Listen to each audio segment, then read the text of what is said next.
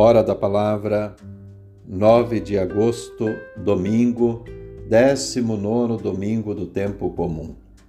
Primeira leitura, primeiro livro de Reis, capítulo 19, versículo 9 e versículos 11 a 13. Segunda leitura, Romanos, capítulo 9, versículos 1 a 5.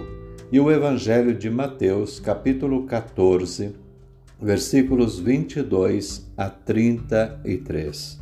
Saúde e paz. Minha saudação hoje e a minha bênção a todos os pais, os pais das famílias das, da nossa comunidade, nossos familiares, nossos pais. Hoje, no Dia dos Pais, iniciamos a Semana da Família com o tema Eu e minha casa serviremos ao Senhor. Neste tempo de crise, a família parece um barco como aquele do Evangelho, que navega em águas tumultuosas, em tempestades que se fazem cada vez mais ameaçadoras. Algumas tempestades, inclusive, com a clara proposta de destruir a família, de relativizar sua importância como célula mãe da sociedade. O tema da Semana da Família coloca-nos diante de uma decisão: quem vamos ouvir? A quem vamos servir? Eu e minha casa serviremos ao Senhor. Não temos necessidade de desafiar Jesus como fez Pedro para caminhar sobre as águas. Precisamos convidá-lo, sim, para entrar no barco da nossa casa. Assim como Jesus entrou no barco e a tempestade acalmou-se, quando ele entra em nossa casa, tudo se acalma. No início da Semana da Família, podemos fazer este convite ao Senhor. Seja bem-vindo, Senhor, na minha casa e acalma todas as tempestades. O que fazer com Jesus depois que ele entrar em nossa casa? Uma sugestão é aprender a silenciar. Em casas barulhentas, com barulhos de brigas, discussões, reclamações e cobranças, Jesus não tem espaço para ser ouvido. Quero ouvir o que o Senhor irá falar, é a paz que ele vai anunciar, cantávamos no salmo responsorial.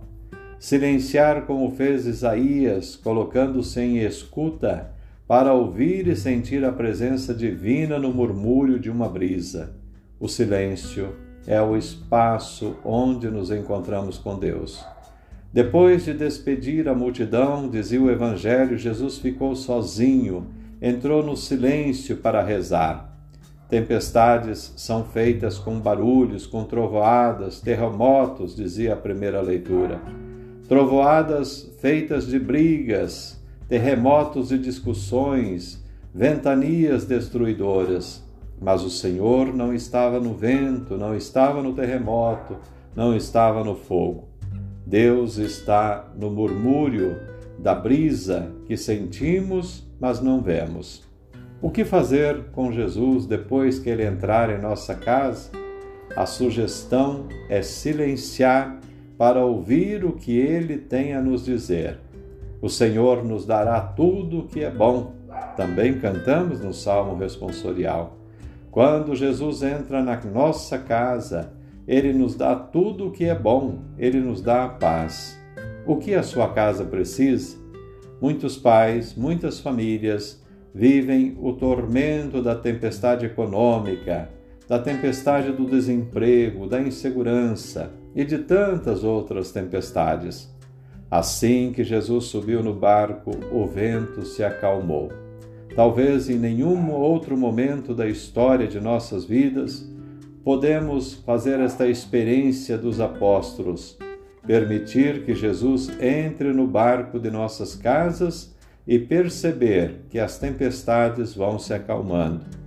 Serve para isso a oração silenciosa, como a de Jesus na montanha, e a, percepção de Deus falando na simplicidade da vida. Numa palavra, não se apavorar e nem se afundar em ansiedades, mas crer, silenciar e confiar. Deus te abençoe. Um ótimo dia.